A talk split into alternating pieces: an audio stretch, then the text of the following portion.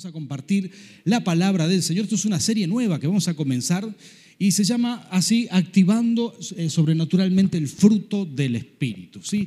Y vamos a aplicar un poquito esto, porque el Espíritu Santo quiere hacer grandes cosas en nuestras vidas. ¿Cuántos sabían eso? Señor quiere obrar en ti, quiere hacer algo sobrenatural. Y lo que vamos a hablar ahora, bueno, tiene que ver con esas experiencias que uno tiene con Dios. Si estás aquí, no es, no es casualidad. Si estás escuchando esta reunión por internet, no es casualidad. Estás aquí porque el Señor te ha traído, ¿sí? Tocarle el de al lado, decirle, están hablando de vos, ¿sí? Señor te trajo aquí. Y es el Espíritu Santo quien se va a ocupar de dar el fruto. Es un solo fruto. Esto vamos a hacer una serie, vamos a ver durante tres domingos, este y dos domingos más, vamos a explicar esto. Pero Él da un fruto. ¿eh? Si el Espíritu Santo da fruto en ti, hay nueve cosas que te van a suceder.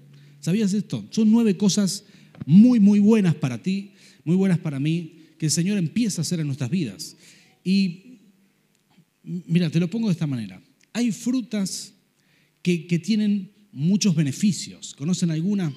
Por ejemplo, yo estuve investigando sobre el kiwi. ¿sí? ¿Habrá alguien que le gusta el kiwi aquí? Ubican el kiwi, ¿sí? Amén, dicen, qué espirituales que son para la comida.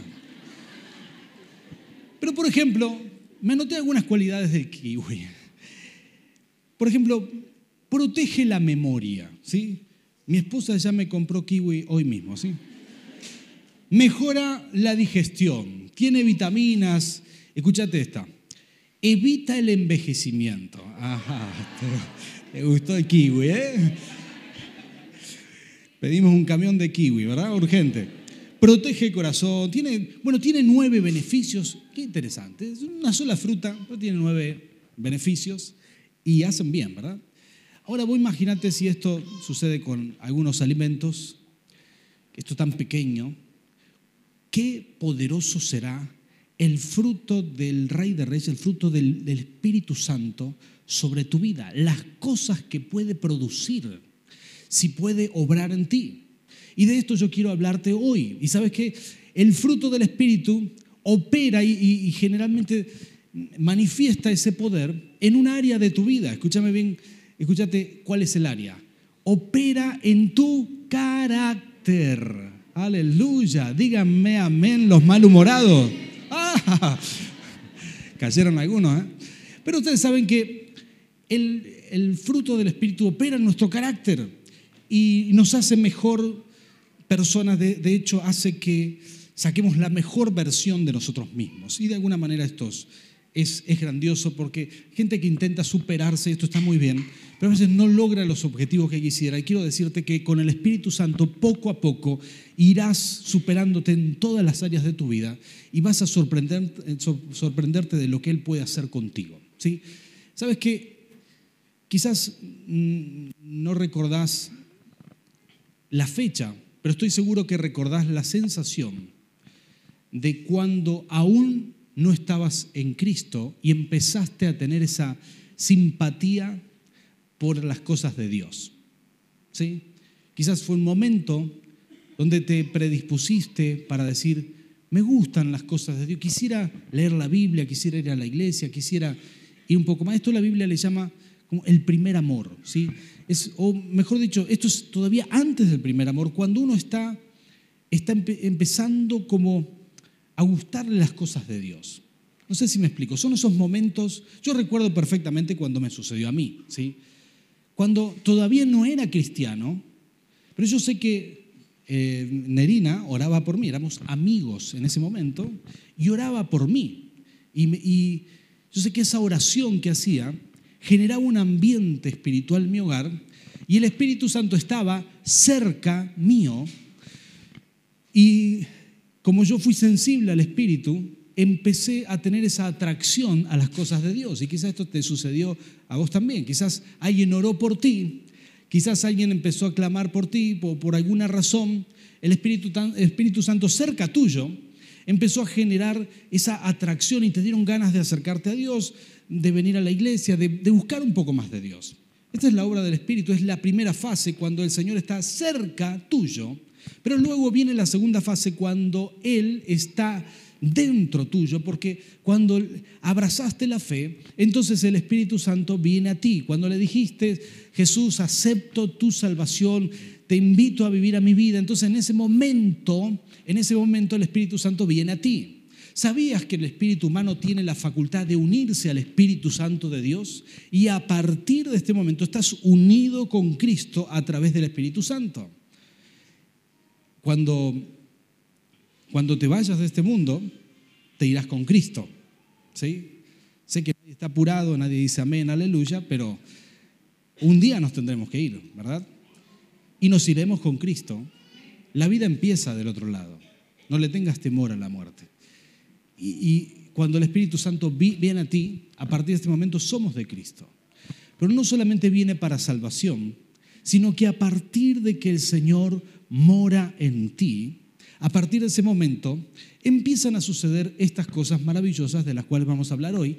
El Señor puede dar ese fruto, el Espíritu Santo da un fruto, produce algo en ti. Es uno solo, pero produce nueve características que vamos a leer hoy y vamos a ir enseñando durante dos domingos más pero tiene que ver con el fruto del Espíritu en nuestras vidas. ¿sí?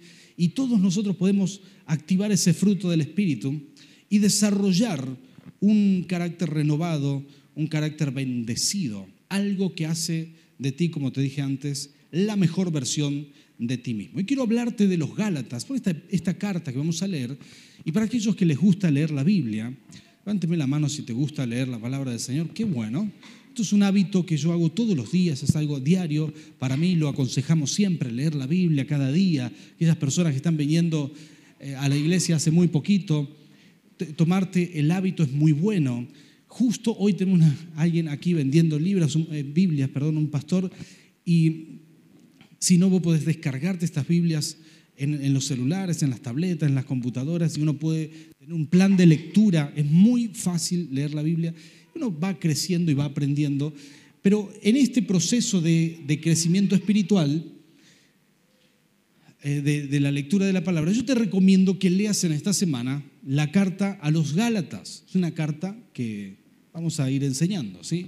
Y ahí cuando ustedes dicen, amén, pastor, vamos a leer la carta, ¿sí? Te toca al que está al lado tuyo, hermano, despierta, hermano, por favor. Y sabes que este, esta carta que vamos a leer y algunos versículos que vamos a leer aquí son muy particulares. Vos tenés que saber algunas cosas. Estos son cartas del apóstol Pablo a una región, a una gente que no conocía de Dios, que conocía a Dios por, por el apóstol Pablo. Los Gálatas eran descendientes, escucha esto, de los galos, ¿sí? Y los galos eran tribus celtas, estaban muy al norte de Europa.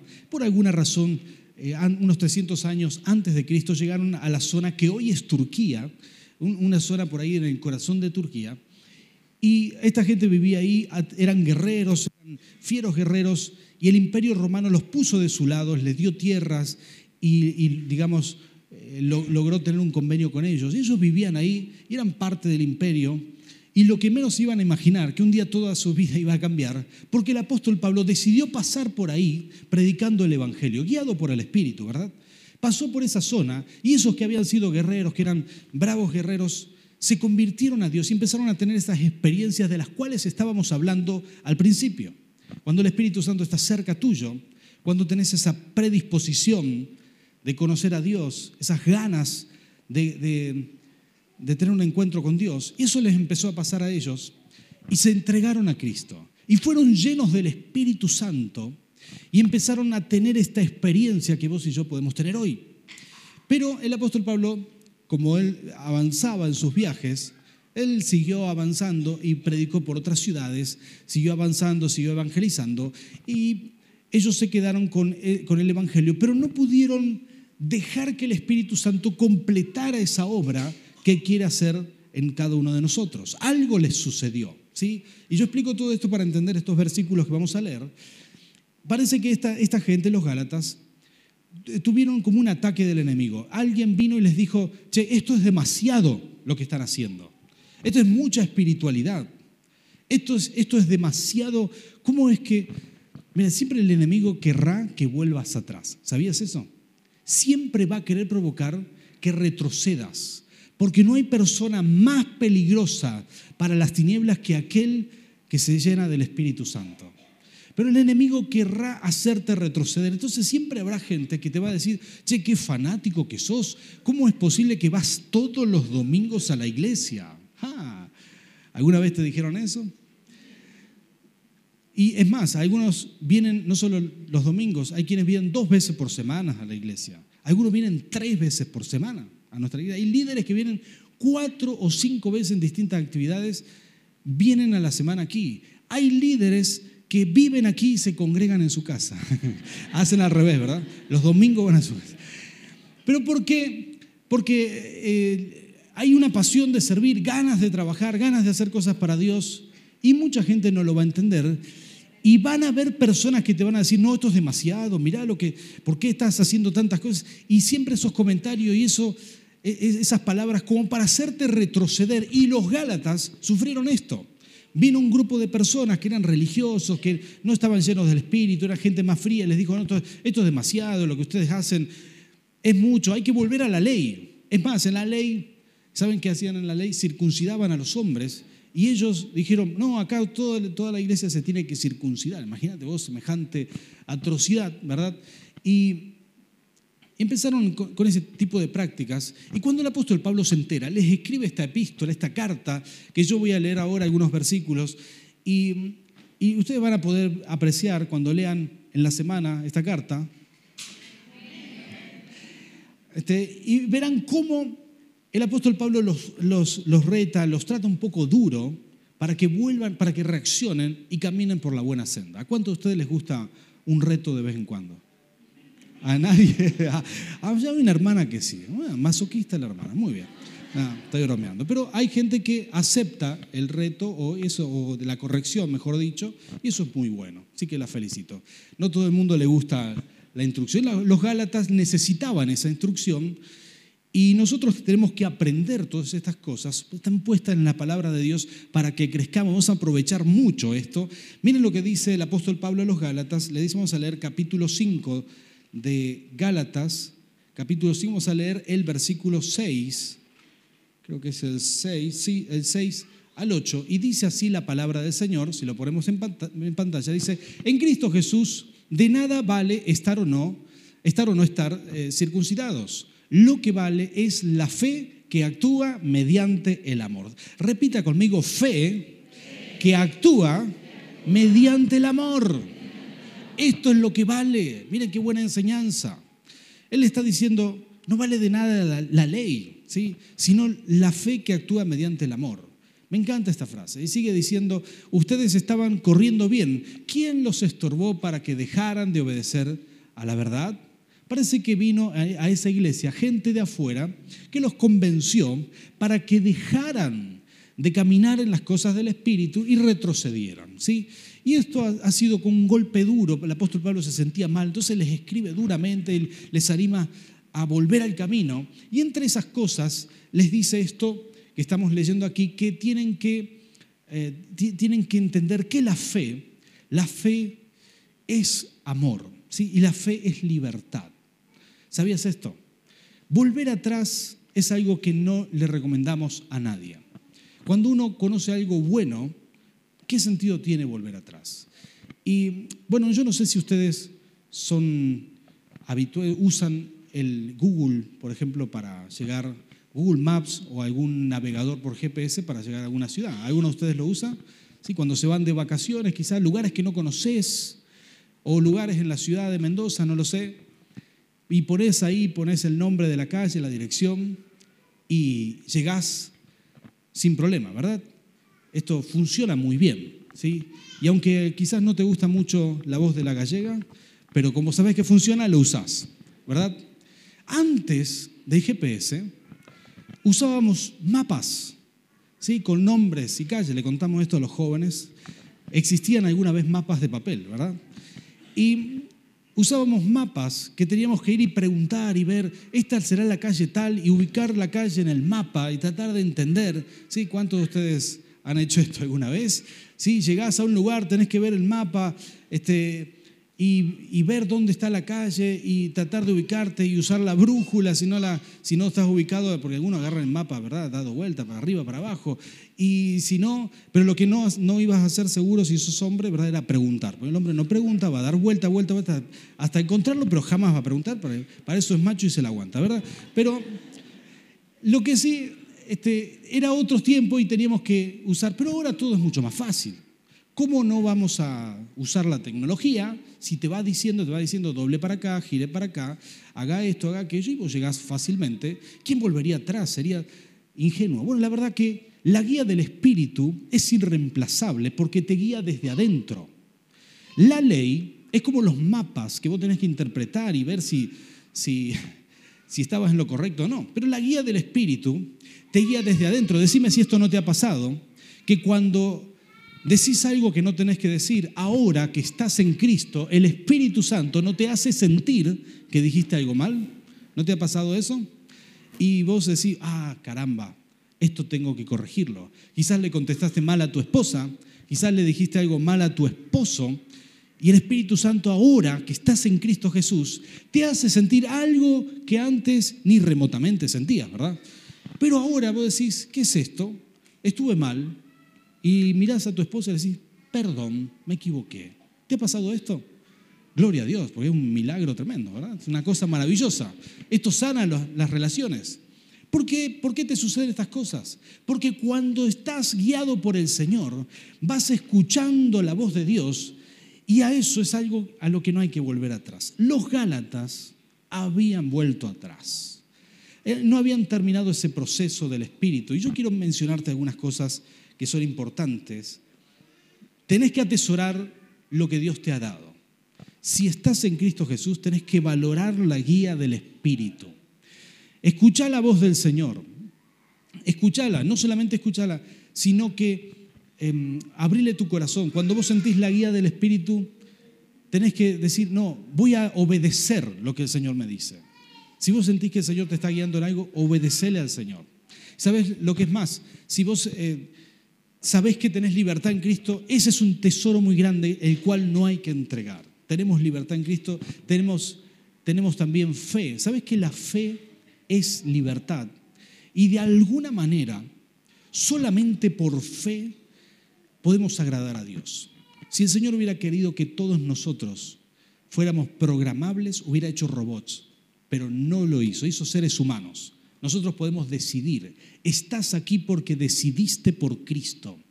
Estás aquí porque tienes fe, sos una persona de fe que le crea al Señor. Y venir aquí voluntariamente es lo que a Dios le agrada. Que pudiendo elegir cualquier otra cosa, lo elegiste a Él. Y esa es la verdadera fe y la verdadera adoración. Esa es la libertad más grande que tenés. Y cuando nosotros nuestra libertad la usamos para seguirle a Cristo, entonces ese es un tesoro que Dios te ha dado. ¿sí? Es importantísimo entender esto y hay que cuidar ese tesoro. La libertad que, que, tenés en Cristo Jesús es poderosa y nunca hay que entregarla. Hay muchas cosas que el enemigo no podrá robarte. Esto lo hemos explicado muchas veces eh, en este último tiempo. No podrá robarte la libertad, no podrá robarte la alegría, no podrá robarte la fe. La única forma que la pierdas es que vos la entregues. Por eso Jesús dijo, no tiren perlas a los chanchos. Dios te ha dado perlas, Dios te ha dado tesoros uno no tiene que entregar esa libertad en nada. A los Gálatas vino gente y le dijo, no, tienen que retroceder, y ellos entregaron la libertad, entregaron la fe, entregaron la alegría, y estaban oprimidos, estaban tristes. Entonces el apóstol Pablo tiene una solución para ello, una solución magnífica, una bendición muy grande. Él les dice, lo que ustedes tienen que hacer es continuar, dejar que el Espíritu Santo continúe esa obra que estaba haciendo en ustedes. Entonces les dice, tienen que activar el fruto del Espíritu en sus vidas.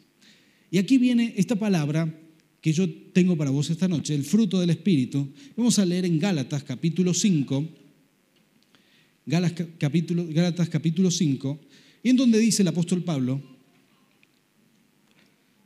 versículo 22, que hay que dejar estos deseos de la carne para entrar en el fruto del Espíritu. ¿Y aquí viene esta palabra? Dice, en cambio, el fruto del Espíritu es escuchen esto, amor, alegría, paz, paciencia, amabilidad, bondad, fidelidad, humildad y dominio propio. Dice, no hay ley que condene estas cosas. Miren qué maravilloso. Y sigue diciendo, versículo 24 y 25, vamos a leer. Los que son de Cristo Jesús han crucificado la naturaleza pecaminosa con sus pasiones y deseos. Crucificados, dice, ¿sí? Y sigue diciendo el versículo 25, si el Espíritu nos da vida, andemos guiados por el Espíritu. ¿Cuántos dicen amén a esta palabra?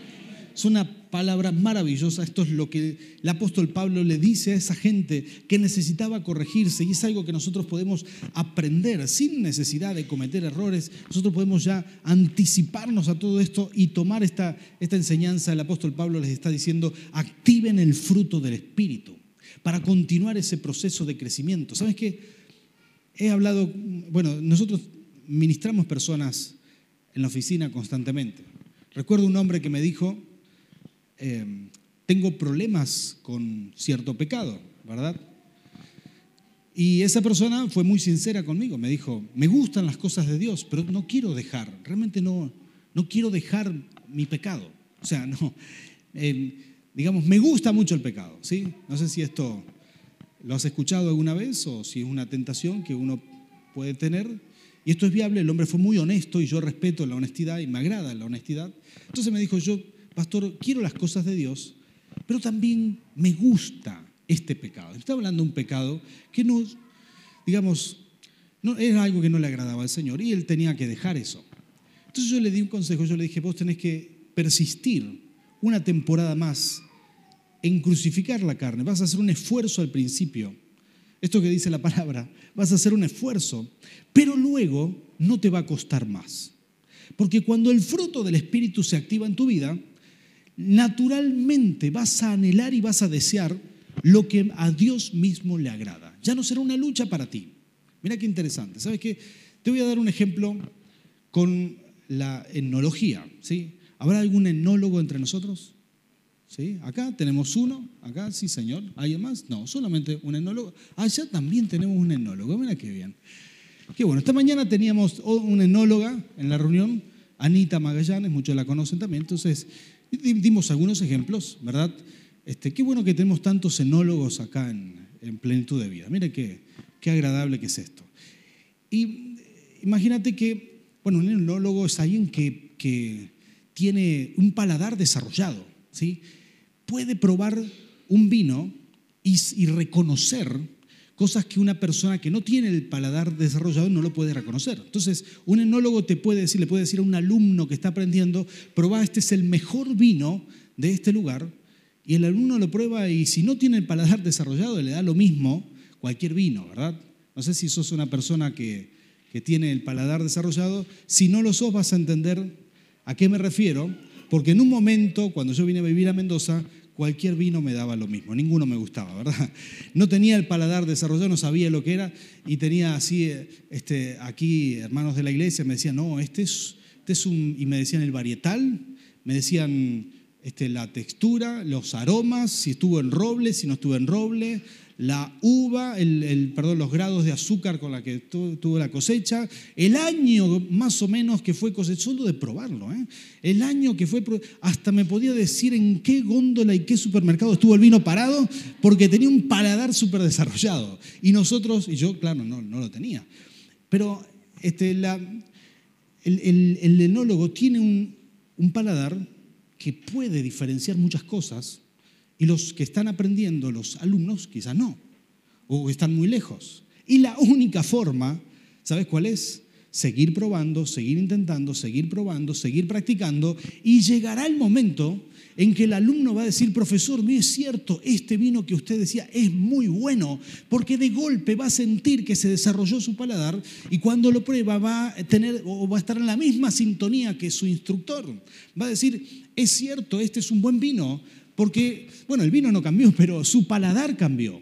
Y cuando uno está en Cristo Jesús y crucifica los deseos de la carne, insiste y, avanza con esto y, persiste en crucificar los deseos de la carne, aunque el Señor te diga, este, estos son mis gustos, este es el mejor, este es el mejor, esto es lo que vos tenés que hacer, aunque el Señor te diga, esto y vos no lo entiendas de entrada y quizás tu, tu paladar no coincida con el paladar de Dios, pero vos insistís, insistís, insistís en, perseverar en el Espíritu, tarde o temprano te vas a desarrollar internamente y tus gustos se van a alinear a los gustos de Dios.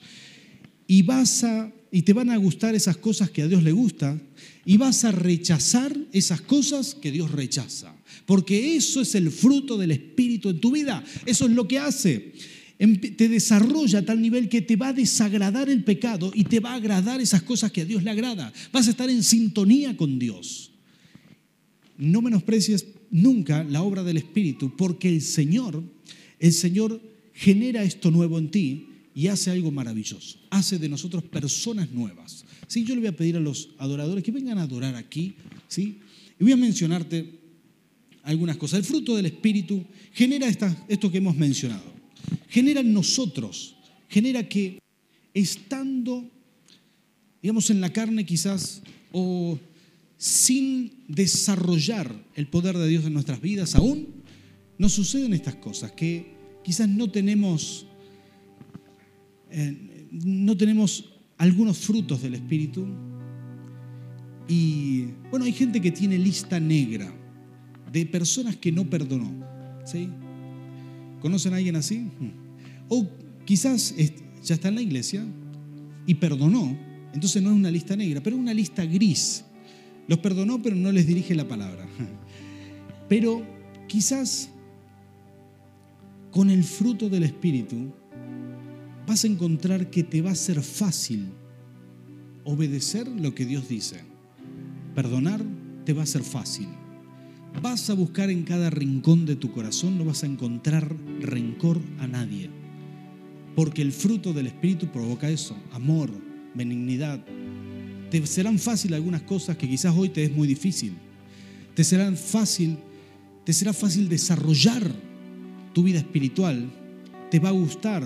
Hay gente que dice, me gusta leer la Biblia, me gusta adorar a Dios, pero de vez en cuando y también me gustan otras cosas. Y hay gente que pelea pero cuando uno desarrolla el fruto del Espíritu en su vida, te va a gustar lo que a Dios le agrada. Te será fácil sostener una vida cristiana.